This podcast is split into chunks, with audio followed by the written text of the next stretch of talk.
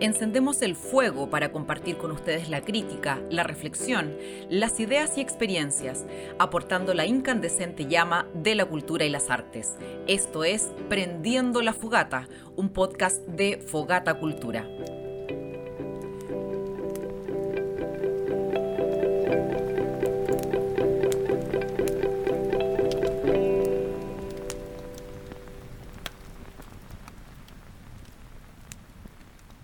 Reconocer la diversidad tiene que ver con respetar las disidencias y aceptar la ruptura de los entendidos hegemónicos. Este ejercicio se manifiesta en las acciones más cotidianas y también en las expresiones artísticas, en las expresiones del cuerpo, en la danza, en el teatro, en los espectáculos que disfrutamos en los escenarios, pero también en otros menos convencionales, donde el arte ha ido irrumpiendo para motivarnos a reflexionar, aportando con la información que tanto necesitamos llegue a cada rincón de nuestro país. En esta misión se encuentran tantísimos representantes. Bienvenidas, bienvenidos y bienvenidas a un nuevo capítulo de Prendiendo la Fogata, el podcast de Fogata Cultura. En su tercera temporada, esta temporada también nos encuentran en radiolacentral.cl para que sepan, no solamente estamos en Spotify. Y hoy estamos en, con un nuevo invitado. Él es Felipe Díaz Olave, actor, gestor cultural y director de la compañía Teatro La Desierto. Él también es activista VIH positivo. Lo saludamos de inmediato. Felipe, ¿cómo estás? Hola Carolina, hola a todas, a todos. Muchas gracias por la invitación, muchas gracias por la consideración y, y nada, pues aquí estamos para pasar un momento agradable.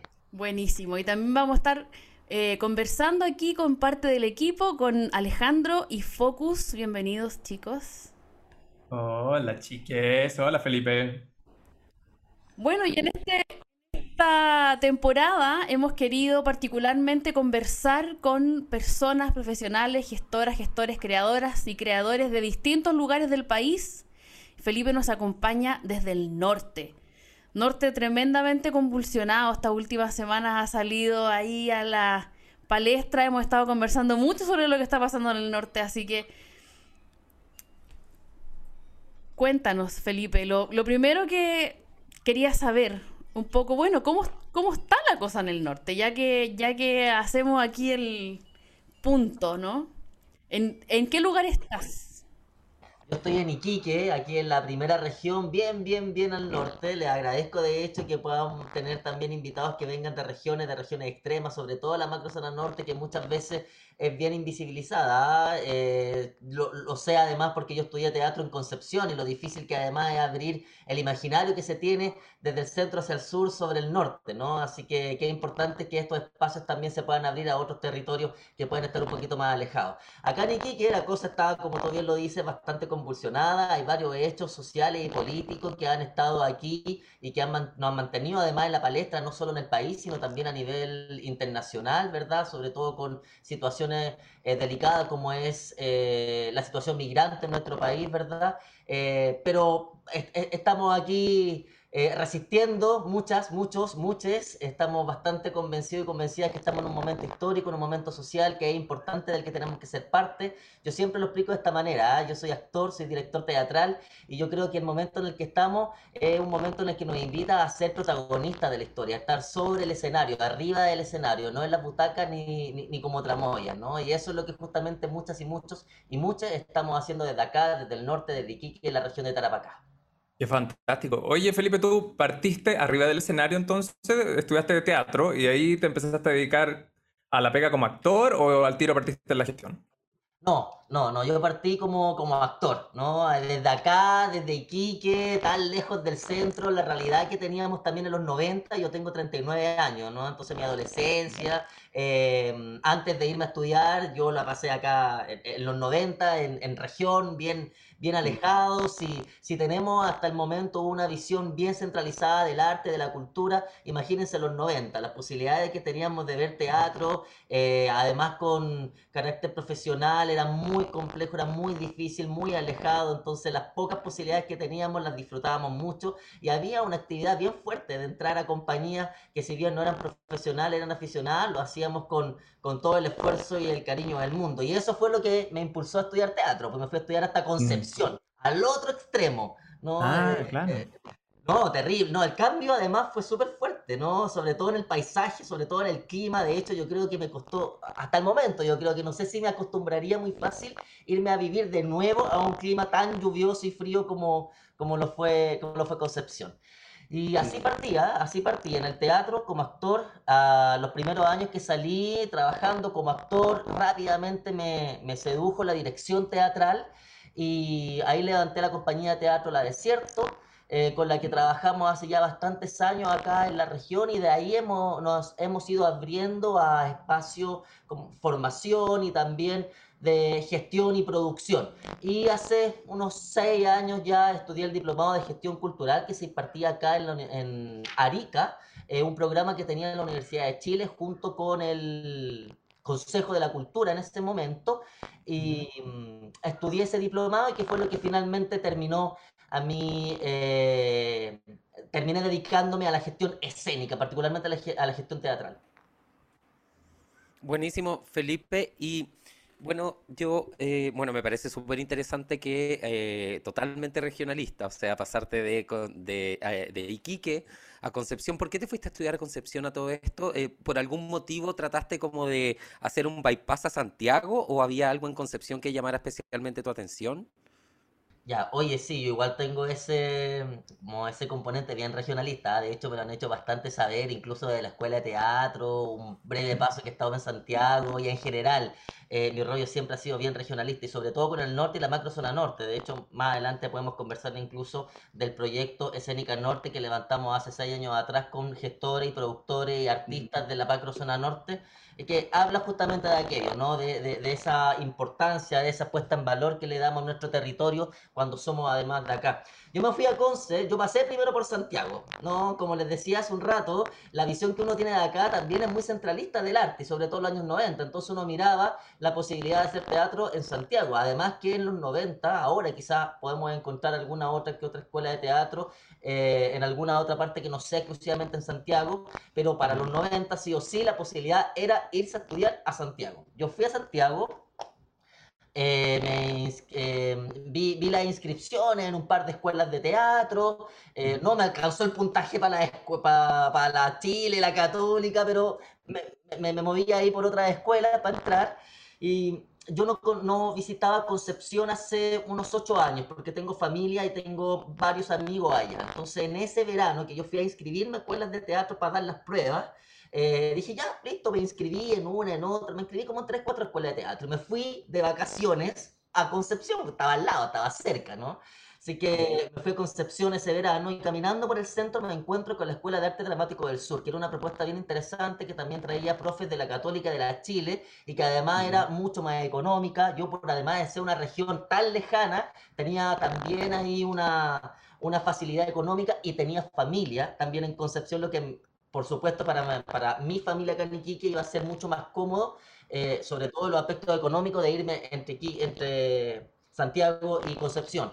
Al principio fue una decisión más bien familiar, ¿no? Eh, que una decisión personal en, es- en ese momento. Fue una, pero una decisión que sin duda yo también la compartí y entendí que sin duda había un, un aspecto que es el económico que también es importante abordar y en ese sentido, mientras que yo estudiara teatro, sea en, sea en Santiago, sea en Concepción, me daba lo mismo. Yo lo que quería era estudiar teatro. ¿no? Ah, Y fue tenía ahí como el, el forzado de... Si no es la católica o la Chile, no estudia, no. No, no, no, para nada. Mi objetivo era otro, era estudiar teatro. Y, y fíjate que haber estudiado teatro en Concepción fue, fue fabuloso, fue genial, eh, me encantó, aprendí muchísimo. Todavía hasta la fecha conservo grandes amistades, valoro muchísimo el trabajo que se hizo. Además que luego de la dictadura, que, o sea, cuando eh, pasó el golpe militar, ¿verdad? Y, y vino el periodo de dictadura, se cerraron las escuelas de arte, se cerraron las escuelas de teatro, se cerró también la escuela de teatro en Concepción, en Conce no se volvió a abrir más la carrera profesional hasta ese momento. Yo era parte de esa primera generación, entonces había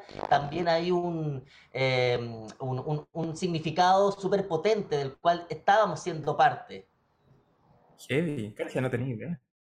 Además que, además que sí, y además que Concepción tiene como un movimiento artístico potente, o sea, más allá de incluso de, las artes escénicas también con la música. Bueno, la, la, Universidad en Concepción tenía teatro, teatro universitario también, pues era de las pocas que, tenía teatro universitario y, o sea, yo creo que Concepción ha sido una, una, cuna de aporte al arte en, en Chile. Oye, Felipe, y... Y bueno, y, respecto, ¿y cuál es tu visión respecto a lo que sucede en las artes escénicas en la macrozona norte, en Concepción, versus lo que sucede en Santiago? Oye, espera, antes, antes quiero saber qué regiones o qué ciudades componen la macrozona norte, porque no lo sé. Vale, la macrozona norte está compuesta por las cinco primeras regiones del país, ¿no? O así también lo hemos ido determinando eh, cuando nos hemos ido reuniendo, sobre todo eh, gestores y gestoras en el norte. Em, la región de Arique Parinacota, la región de Tarapacá, la región de Antofagasta, la región de Atacama y la región de Coquimbo. Perfecto. Ahí lo, que, lo que llamamos la, macro norte. En algún momento también hemos tenido conversaciones. Claro. Hemos tenido conversaciones con artistas y gestores de Valparaíso que también se preguntan. Claro. Ya, estamos bacán en la geografía. Ahora puedes, puedes seguir con tu idea. Bueno, lo que te había preguntado tenía que ver más que nada con cómo, cómo tú veías el tema del ejercicio de las artes escénicas que pudiste ver en Concepción, que tú practicas y, has, y, eh, sigues en, en, Iquique y en la macrozona norte, que ya sabemos cuál es. Em, ¿Y cómo lo ves respecto a lo que pasa en Santiago? ¿Cuál es tu, tu, crítica al respecto? Si es que tienes alguna crítica o, o cómo lo ves. Ya, mira, eh, ¿qué pasa? Yo lo que vi en Concepción fue muy a principios del año 2000, ¿no? Como del 2001 al 2005, 2006 fue el tiempo que yo estuve allá. Sin duda, en ese momento, la diferencia entre lo que se hacía en Concepción, lo que se realiza en Concepción, con lo que podemos ver en la macro zona norte, era bastante... Eh, bastante superior, ¿no? Eh, no, no, no solo en calidad profesional, sino también en la cantidad de materiales artísticos que podíamos encontrar. Acá la verdad es que nunca hemos obedecido, por ejemplo, a periodos de temporada o, a ese concepto de temporada donde podemos estar un tiempo determinado presentando nuestros trabajos, obedecemos a, otro tipo de lógicas también, ¿no? Además, eh, eh, acá el, el, clima es bastante favorable para hacer, por ejemplo, bastantes espectáculos de calle y sobre todo espectáculos masivos cuando hablamos de Iquique, además está eh, cruzado con la idea que la institucionalidad pública tiene sobre el arte y la cultura, y al ser una ciudad turística, una ciudad que además también permite poder hacer mucha vida afuera por el clima, como recién le decía, la gran cantidad de actividades artísticas eh, y, las cuales además son financiadas por la institucionalidad pública, eh, están más ligadas al espectáculo que al desarrollo artístico en particular. Por lo que yo alcanzo a ver que lo que pasaba en la en Concepción y en la zona centro-sur, cuando yo me fui a estudiar y hasta la fecha, es que hay un desarrollo constante porque además hay escuelas eh, que permiten eh, el desarrollo profesional del arte, no, no así como sucede en el norte. Eh, que no existen escuelas profesionales. Sin embargo, en este tiempo, en estos últimos 5 a 8 años, se han empezado a levantar procesos formativos en el norte con carácter profesional que no necesariamente son escuelas de teatro, escuelas de danza, que eh, siguen, ¿verdad?, el, eh, reglamento de la, del Ministerio de Educación, pero sin embargo han aportado de manera muy importante para la macrozona para la macrozona norte. Eh, yo creo que en los últimos 5 a 8 años hay un desarrollo re importante en el norte. En Arica hay cada vez más festivales, hay cada vez más procesos formativos profesionales, acá también, en la ciudad de Antofagasta, que era la ciudad que estaba un poquito más adelante que el resto, ¿verdad? Eh, hay una escuela de teatro en la Universidad eh, Católica del Norte, em, lo mismo está pasando con actividades formativas de circulación en la tercera región, en la región de Atacama y en la región de Coquimbo se ha pegado un, así un, un salto eh, tremendo, hay una actividad muy, muy, muy impresionante y buena de arte escénica en la, en la cuarta región, en Coquimbo, en Ovalle, en La Serena, hay escuelas profesionales de circo, de teatro, de danza, y eso por supuesto ha ido eh, permitiendo el desarrollo de, de las artes escénicas de manera más profesional y que por supuesto permiten una calidad eh, mejor para entregar eh, propuestas más acabadas a nuestro público. Y lo otro que es muy importante, e interesante, es que al eh, permitirse ese desarrollo profesional, al tener trabajos con una característica más profesional, los trabajos del norte empiezan a circular, que es lo que vemos comúnmente en la región metropolitana, en el centro, en el centro sur, que son eh, compañías, ¿verdad?, que están acostumbradas a mostrar su trabajo en otros mm. territorios, en otras partes, en otros países, y eso no era algo que nosotros estuviéramos haciendo. Y se empieza a ver luego de que eh, se empieza a levantar esta, e, estos proyectos de, que finalmente eh, están ligados al desarrollo cultural de la región. increíble, ¿cachai? Que yo fui al FINDAS como actor hace dos años yo estaba metido en este torbellino de lo que hablábamos antes, como de lo que pasa en la región metropolitana, y aquí estamos dando vuelta, dando vuelta, y nos salió la posibilidad de ir a este festival, y yo casi me caí de espalda porque encontré que era un festival increíble y no tenía idea. Entonces, me autocastigo, porque dije, ¿cómo es posible que yo, siendo parte del medio activo, no tenía idea de que estaba pasando esto un par de regiones más al norte? Entonces, como, ya, pues ¿Cómo fue? ¿Tú, tú participaste en Findaspo, ¿no es cierto? ¿Alguien más participó en Findas? Yo, yo fui productor de Findas, eh, productor artístico del Findas durante cuatro versiones de la tercera, cuarta, quinta, sexta. Y después de esa versión yo levanté mi propio encuentro que se llama Desierto Escénico, que luego también podemos conversar ahí. Y lo que tú dices es súper cierto, ¿ah? de verdad nosotros estamos súper desconectados, y no solo nosotros para allá, sino eh, lo, que, lo que a ustedes les llega de lo que nosotros y nosotras hacemos acá en el norte. Al fin, que es un festival que lleva 13 años, un festival internacional súper, súper grande acá, acá en el norte. Y hay otras instancias también de arte, ¿verdad? En, en, en, estas cinco primeras regiones que lamentablemente por este mm, por este modelo centro-periférico, ¿no? por este excesivo centralismo que tenemos en nuestro país, lamentablemente no nos permite poder eh, apreciar, ver y saber que existe. Y que finalmente, disculpa, haciendo un poquito el enganche con la pregunta anterior de Alejandro en relación a cómo veo eh, también Santiago, ¿no? Yo creo que lo que pasa en regiones y el problema que tenemos del excesivo centralismo, que se ve en los fondos, que se ve en la distribución de los recursos, que se ve en las posibilidades también de desarrollo cultural y artístico, eh, también lo ven ustedes en la región metropolitana. Si convengamos con que también existe, ahí hay un centro, que es un centro, una elite artística, ¿verdad? Que es la que finalmente tiene el acceso a los recursos, a los fondos, a las conversaciones, a los lobbies y hay, una, hay, hay finalmente un grupo de artistas bastante vasto que está alrededor y al margen de aquello. Y al final, dentro de la misma región metropolitana, también ustedes pueden ver ese marcado centralismo, creo yo. Sí, totalmente. Felipe, algo habías ahí eh, anticipado, ¿no? Eh, estuviste como productor en este festival y luego decides lanzarte solo. Sí. Bueno, probablemente con, un equipo, pero, pero en el fondo ahí empiezas a eh, gestar este, este encuentro. ¿Cómo surge? ¿Por qué? Ya, sí, súper. Em, a mí me encanta el FINDAS. El FINDAS fue para mí la escuela de producción. A mí me cargaba la producción, aunque todo y todas de alguna manera para levantar una obra igual tenés que producir. Pero cuando tú producís para tu obra ya hay un, hay un plus que es distinto, por supuesto, a producir un festival para los demás.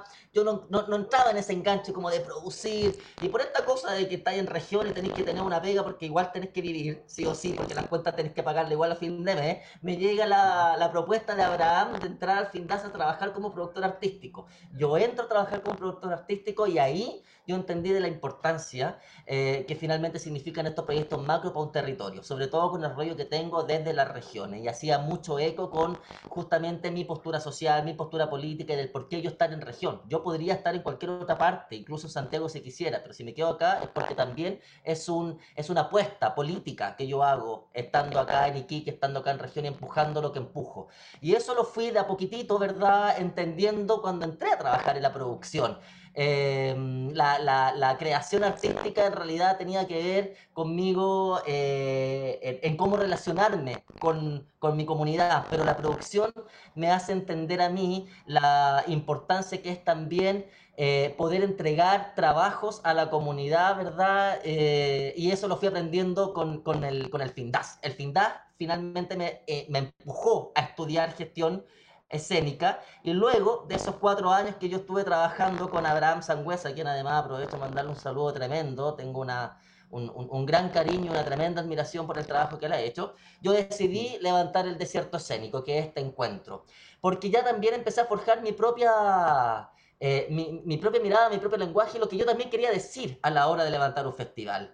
Es importante para este lugar, sobre todo para el norte, sobre todo para Iquique, festivales como Findas, porque da la posibilidad a la ciudadanía de que puedan tener acceso a obras que quizás nunca podrían tener, que traigan obras de Europa, que traigan obras de África, que traigan obras de Santiago y de otras regiones. Eso, por supuesto, que es una tremenda oportunidad para toda la comunidad, para la ciudadanía de Iquique, de Alto Hospicio, de la región de Tarapacá. Pero al mismo tiempo, yo ya estudiando gestión empiezo a entender que tengo que mirar otro asunto. ¿Qué problema creo yo que no está siendo solucionado en la región? Y ahí se conecta con la respuesta que anteriormente le estaba dando, que tiene que ver con el desarrollo profesional de los artistas en la región.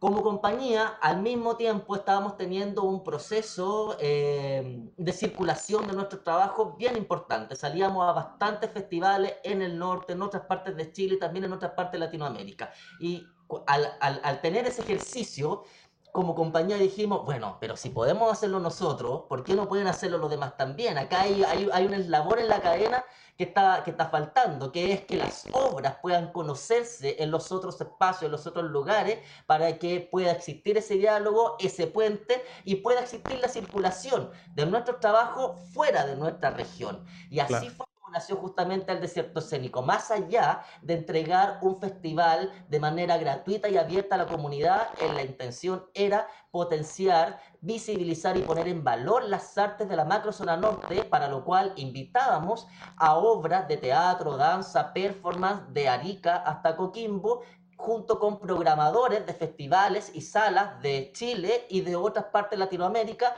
para que puedan mirar estos trabajos, para que en una semana puedan dialogar, puedan conocerse y puedan programarlas en sus salas y en sus festivales para cumplir justamente ese objetivo. En el segundo Oye escénico, disculpa, pasó algo re interesante. Nosotros hicimos el ejercicio de invitar a la Daniela Portillo, que es parte de la Asociación de Diseñadores Escénicos, que es diseñadora uh -huh. escénica de acá de, de Iquique, que vive en Santiago y fue a ver todas las obras del festival y junto con los programadores invitados, que son gestores finalmente, ¿no? Gestores escénicos, gestores de la danza, gestores del teatro, eh, terminamos concluyendo que había un problema importante en la región de Tarapacá y sobre todo en la región, o sea, en, en, en la macrozona norte con los trabajos, que si bien había una buena actuación, había una buena dramaturgia, había una buena dirección, algo pasaba con el diseño escénico y eso era lo que finalmente estaba impidiendo que las obras fueran seleccionadas por calidad en los festivales.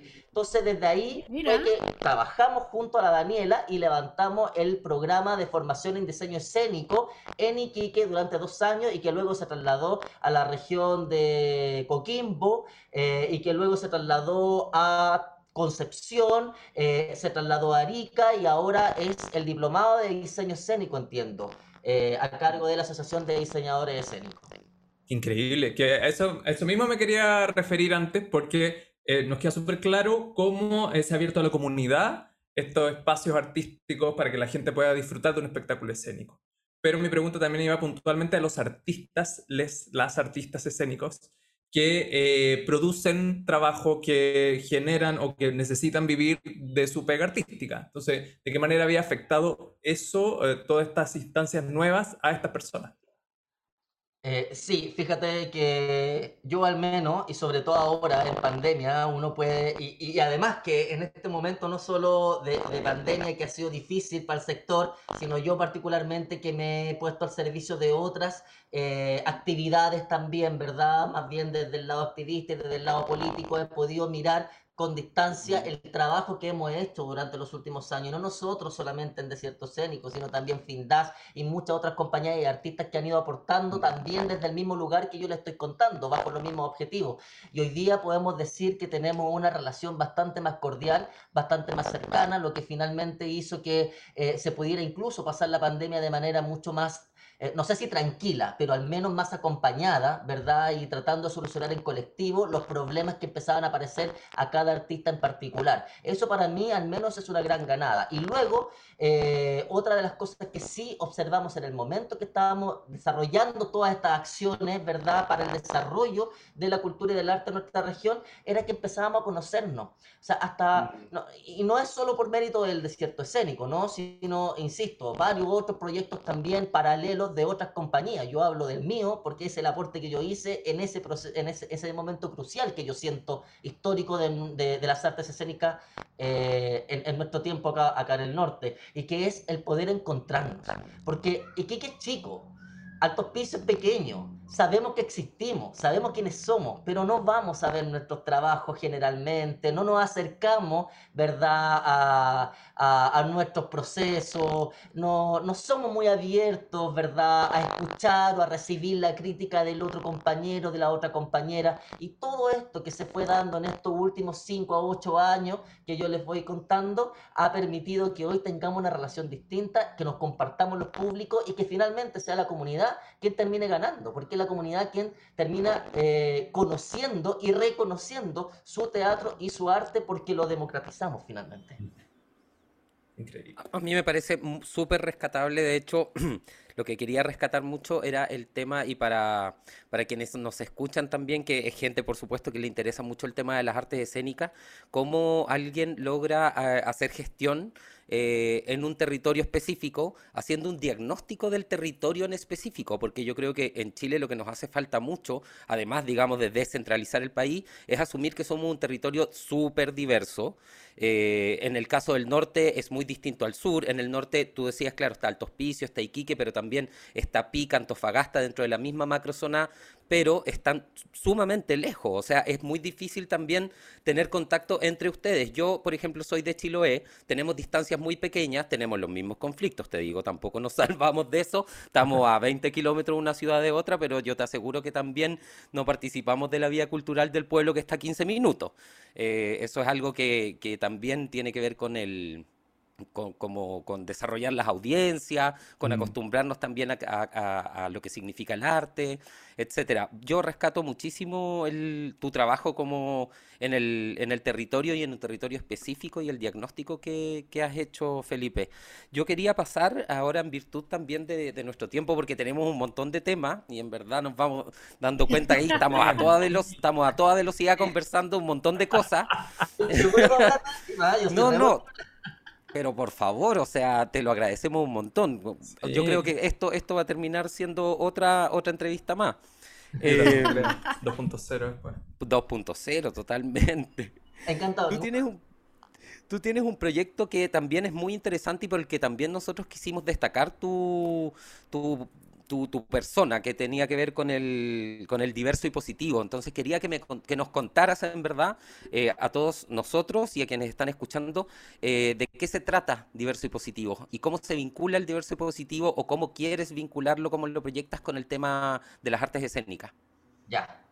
Em, hace cuatro años atrás, el 2 de octubre del 2017, a mí me diagnostican con VIH en ese momento, cuando yo recibo la noticia, una de las primeras cosas que pensé, y es cierto, ¿ah? de verdad es cierto, una de las primeras cosas que pensé fue, bueno, ok, eh, yo tengo que hacer algo con esto. O sea, me están dando un diagnóstico ahora, no, tengo dos opciones. O me echo a morir y me encierro en mi casa o me hago amigo de mi virus. Yo opté por hacerme amigo de mi virus. Y hacerme amigo de mi virus también tenía directa relación con lo último que tú dijiste, cómo se conecta con las artes escénicas. O sea, yo todo mi trabajo artístico y como ahora recién lo veníamos conversando acerca de mi trabajo en gestión escénica con el desierto escénico, tiene un componente súper social y súper político, por lo que al yo recibir un diagnóstico como es el de ser portador de VIH, por supuesto que también me caía de cajón, que entonces hay que hacer aquí un trabajo con esto, ¿no? Al principio yo siempre pensé, bueno,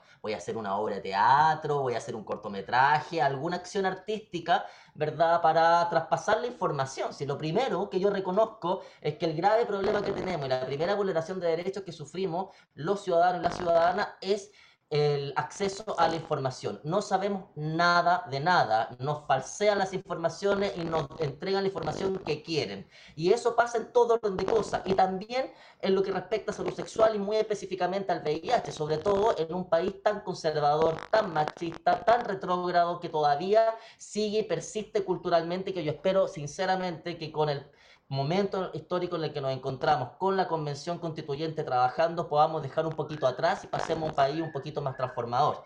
Pero sin duda, todavía seguimos siendo un país extremadamente conservador y que lo que respecta a salud sexual no somos capaces de ponerlo como tema sobre la mesa y discutirlo como corresponde. Al yo tener una información sobre VIH que atraviesa a mi vida y mi biografía, lo primero, obviamente, que pensé fue hay que ponerlo al servicio.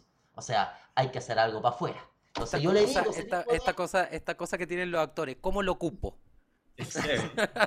Siempre todo es como, quiero ir al baño, ocúpalo. Ocupa las ganas de ir al baño, ocúpalo todo. Exacto, ya, exacto, lo mismo, lo mismo, de formación profesional. Entonces yo ahí le digo a la matrona, ¿sabe qué? Yo soy, yo soy director, soy actor y a mí me gustaría hacer algo con esto. Obviamente, o sea, en Chile no es muy común, ¿verdad?, que las personas digan abiertamente su estado serológico. En regiones, en el norte y en Iquique, mucho menos. Entonces la matrona se le abrieron los ojos así, pero maravillosamente, y dijo, ¡ay, maravilloso, qué bueno, cuenta con nosotros! Y se entusiasmaron mucho, lo cual por supuesto que fue una inyección de energía para poder empezar a hacer algo. Además, yo siempre lo he dicho, ¿ah? Eh, yo cuando recibí mi diagnóstico, yo caí en una cama, en un colchón bastante cómodo, ¿no? Y que no es la realidad que todas las personas eh, tienen cuando reciben el diagnóstico de VIH. ¿no? ¿Cuál era ese colchón? Eh, una familia em, eh, que, me, que lo entendió inmediatamente. Mi, mi padre me acompañó a buscar el, el, el examen, mi padre me, me, me acompañó a, comentar, a contarle mi diagnóstico a mi mamá. El mismo día, el primer día, mi hermana viajó a los dos días con mis sobrinos, mis amigos inmediatamente hicieron un círculo contenedor. Eh, además, trabajo en una pega, ¿verdad? Que es el arte y la cultura que uno, uno, está rodeado de gente que sin duda entiende de mejor manera, ¿verdad? Esta, esta cosa, por lo tanto, no sufre ningún tipo de discriminación, ni de prejuicio, ni de estigma. Y eso ya es un colchón bastante importante que me hace eh, tomar la decisión de, bueno, si yo estoy cayendo en un colchón cómodo y hay personas que no, tratemos de hacer la pega un poquito más simple, un poquito más sencilla. Porque cuando a mí me diagnosticaron, aunque yo tenía información en mi cabeza, aunque en algún momento yo había sido pareja de un chico que vivía con VIH y aprendí mucho del VIH a través de, de su experiencia, eh, cuando yo recibo la noticia fue un golpe fuerte y se me cruzaron 500 preguntas más. Porque tampoco es que a ti te dicen, eh, eh, señor, usted sus exámenes dieron positivos, sus exámenes son reactivos, ahora váyase para la casa y tómese tal pastilla. Después viene todo un proceso burocrático, una infinidad de cosas que hacer, y ahí empiezan todas las nebulosas, los miedos, ¿verdad? Eh, y yo afortunadamente tuve ese colchón, pero hay muchas personas que no. Y eso fue lo que a mí me hizo sentido del por qué, primero que todo, visibilizarme y trabajar Em, como activista en salud sexual. Yo no tenía ninguna intención de ser activista en salud sexual, ni de VIH, ni nada. Yo a lo más en mi cabeza ese primer día tenía, voy a hacer una obra de teatro, a lo más un cortometraje. Voy a dirigir un corto, voy a escribir algo, voy a hacer una lectura, algo artístico. Eso es lo que yo pensaba hacer. Como a mí me diagnosticaron en octubre, eh, yo hice me, público mi diagnóstico por mis redes sociales mediante una entrevista que grabamos con un amigo en un programa bien choro que se hacía arriba de una bicicleta, que me iban entrevistando por la ciudad y a medida que me iban entrevistando yo iba contando lo que significaba para mí, ¿verdad? Vivir con VIH hasta ese momento, esos tres meses que llevaba. Y eso lo hice público en mis redes sociales y bueno, igual soy gestor cultural acá y que es chiquitito, ¿verdad? Entonces eh, tengo un trabajo cercano a la comunidad y se hizo eh, muy viral mi confesión eh, acá en la ciudad, acá en, en, en, el norte, y inmediatamente de la Oficina de Salud Sexual de la municipalidad me llamaron para ser parte de la campaña del verano. Ya, yo dije, ya, démosle, vamos, nos fuimos a Cabancha, entregamos preservativos, hablábamos con la gente, etcétera. Pasó el verano, en marzo me empiezan a llamar de colegio para ir a dar conversatorios, charlas, y al final así me empecé a meter en el activismo y nunca hasta la fecha he hecho ni una obra, ni un cortometraje, ni nada. Simplemente voy a conversar sobre salud sexual y mi experiencia viviendo con VIH. En eso... Pero tienes, pero tienes la idea de hacerlo, ¿no? Sí, o sea... Todavía, todavía está ahí el, todavía está ahí el hámster dando vuelta de la obra, del corto. Todavía. Que en eso en algún momento yo dije, ya, si mi mejor manera eh, de comunicarme con la gente a partir de lo artístico, ¿no? Y hay dos realidades que se atraviesan en mí, que son parte de mi biografía. Yo soy homosexual y además vivo con VIH. Y yo ya había grabado anteriormente un cortometraje de temática LGTBI, había escrito una obra que se llama Las nubes me cuentan que iba a llover, que está inspirada en Daniel Zamudio, había grabado una cápsula de preguntas frecuentes sobre VIH de gente que me escribía en las redes sociales y me hacía preguntas de qué es el VIH, cuál es la diferencia con el SIDA, cómo se transmite. Eh, y escribí una carta con mi experiencia desde el momento que a mí me diagnosticaron hasta la fecha, y que esa carta sigue creciendo todos los días a medida que va avanzando. Partió siendo una hoja, ahora ya van en cinco páginas. Y todo eso, el corto, la lectura, la cápsula y la carta, yo lo junté en un proyecto que se llama Diverso y Positivo. Y eso es lo que he ido presentando en colegios, universidades, juntas de vecinos, en localidades y comunas de acá, de la región de Tarapacá, de las comunas de la macrozona norte, y también he estado en Bolivia, en Perú, y ahora con la pandemia hemos hecho funciones virtuales en Colombia y en Argentina. Y ha funcionado bastante bien porque finalmente el partir con trabajo artístico abre el espacio para que la gente pa, se relaje y luego de que pasen estas acciones nos ponemos a conversar del tú a tú. Felipe, y tú estabas hablando primero, como para dejarlo bien claro, porque nos hablabas primero como de, esto de las charlas, pero ahora estabas hablando de las funciones que empezaste a sí, Entonces, porque... ¿cómo, cómo, cómo fue esto de la de entre que pasamos de la charla a que ya era una función, incluso han salido fuera de Chile? Ya, lo que pasa es que yo, yo siempre fui al principio, le decía a la gente que me invitaba como yo no soy profesional de la salud, yo no soy sexólogo ni nada de eso, yo soy actor y vivo con VIH, yo pudiera conversar de VIH a partir de mi experiencia. Yo no voy a enseñar cómo poner condón. Yo voy a ir para que los cabros me pregunten dónde me puedo ir a hacer el examen porque tengo 16 años. ¿Cachai? Esa es la conversación que es totalmente distinta, es desde otro lugar.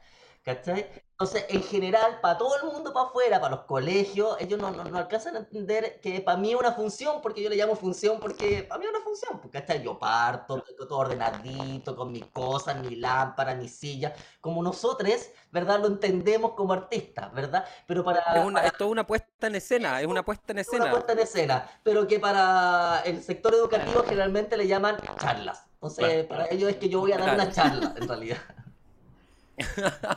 Buenísimo. estamos ya llegando al, al, final de esta conversación, queda un ratito. Sí, se nos ha pasado volando. Pero sabes que yo no quisiera terminar esta conversación sin preguntarte, Felipe, porque claro, es, es bien interesante todo lo que está pasando en esta macrozona norte, eh, con, con, o sea, con, con artistas de, de distintas disciplinas. ¿Qué es lo que está pasando a nivel de infraestructura? ¿Hay espacio para presentarse? ¿Hay Porque ahí me siento totalmente ignorante de cómo estamos a nivel de teatro, cómo estamos a nivel de salas de ensayo, o sea, cosas tan básicas como esa. ¿Qué es lo, qué es lo que pasa en el norte? Súper, qué buena esa pregunta, porque además tiene bastante que ver con los momentos que estamos viviendo y con un análisis que podemos hacer desde acá a la realidad nacional en pandemia.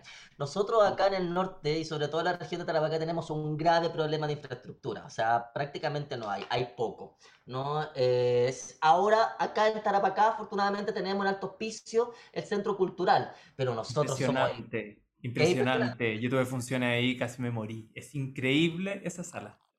Pero fíjate que eh, nuestra relación eh, entre Iquique y Alto Hospicio es igual de distante que cualquier otra comuna eh, en alguna otra parte del país. ¿ah? A nosotros nos cuesta ir a ver teatro a Alto Hospicio en general. De hecho, es el público de Alto Hospicio. Alto Hospicio ha hecho, el Centro Cultural ha hecho un trabajo, a mi parecer, hermosísimo en audiencia específicamente escolares. Tienen ahí un trabajo de vinculación súper bueno con los colegios de Alto Hospicio. Siempre están llevando a, a para allá, para ver obras, siempre están llevando obras. Y bueno, además que, lo, eh, las mismas compañías, cuando vienen al norte, el escenario, el, el, el, el, mejor escenario que tenemos efectivamente es el Centro Cultural de Altos Pisos, así que sí o sí pasan por ahí. Entonces, el Centro Cultural hace ese trabajo de llevar de público a estudiantes. Entonces, a mí eso me parece fabuloso.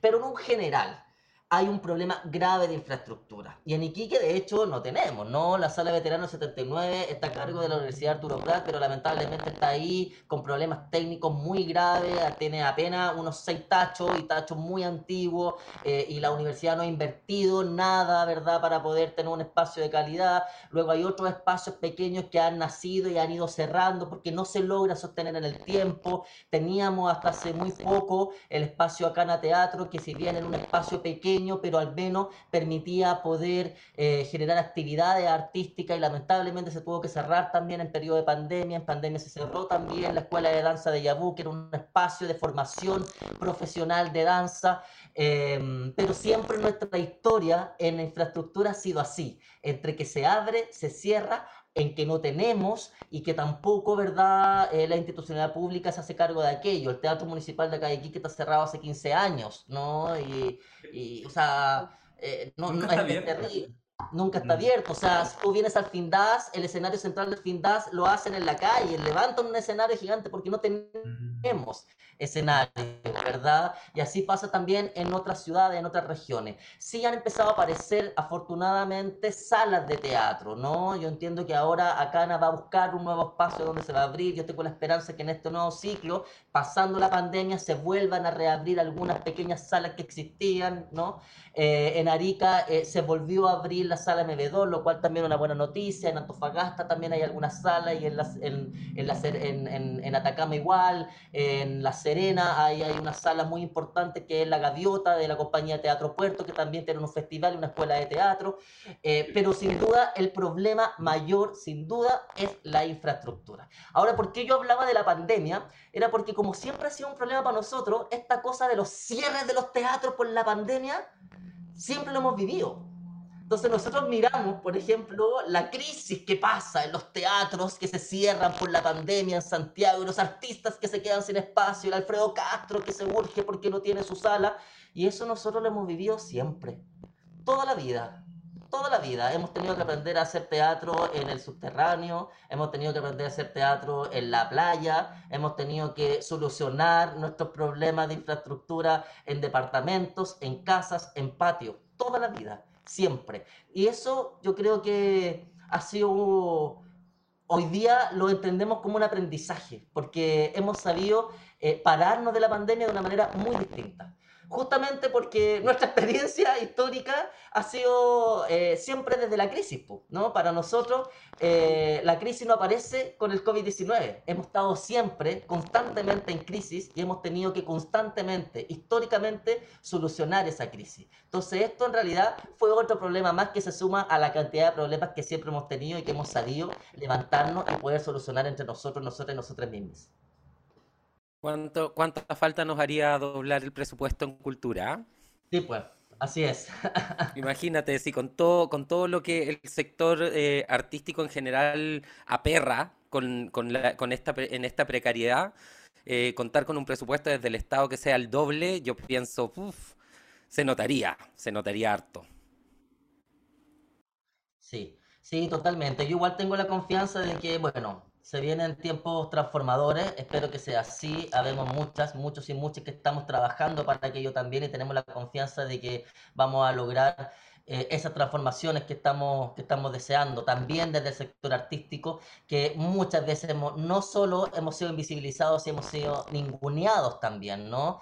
Eh, y yo creo que, como lo decía en un principio, ahora tenemos que estar arriba del escenario, ser protagonistas de estos procesos históricos. Tengo harta confianza de que vamos a tener un, un mejor país de la mano de la Convención Constitucional, estoy seguro que vamos a tener un mejor país de la mano de una comunidad, de un pueblo más politizado. Yo, es, esa es mi mayor confianza, más allá del gobierno que pueda venir en los siguientes cuatro años. Yo tengo confianza de que vamos a lograr transformar las cosas justamente por la movilización, no por, por nosotras y nosotros mismos. O sea, después del 18 de octubre en adelante, nuestra sociedad chilena no es la misma. Estamos hablando más de política, estamos claros qué sociedad queremos y yo creo que esa es la parte que nos toca hacer. Y en eso nosotros como agentes culturales, como personas del arte, como personas de la cultura, también tenemos que asumir ese rol. Y yo estoy confiado que así va a ser. Vamos a tener mejor presupuesto, vamos a lograr tener un país verdaderamente descentralizado. Ojalá que en algún otro momento podamos tener la posibilidad de poder conversar otros aspectos que también son delicados, como por ejemplo la ley de arte escénica, que sin duda ha afectado de manera muy fuerte a las regiones por cómo está finalmente distribuido eh, los porcentajes, ¿verdad?, de beneficios entre la zona centro y, la, y las regiones. Todas esas cosas tenemos que poder avanzarlas para poder de verdad hablar no solo de democratización cultural, sino de democracia Exacto. Oye, y en lo concreto, desde tu gestión, ¿qué se viene ahora?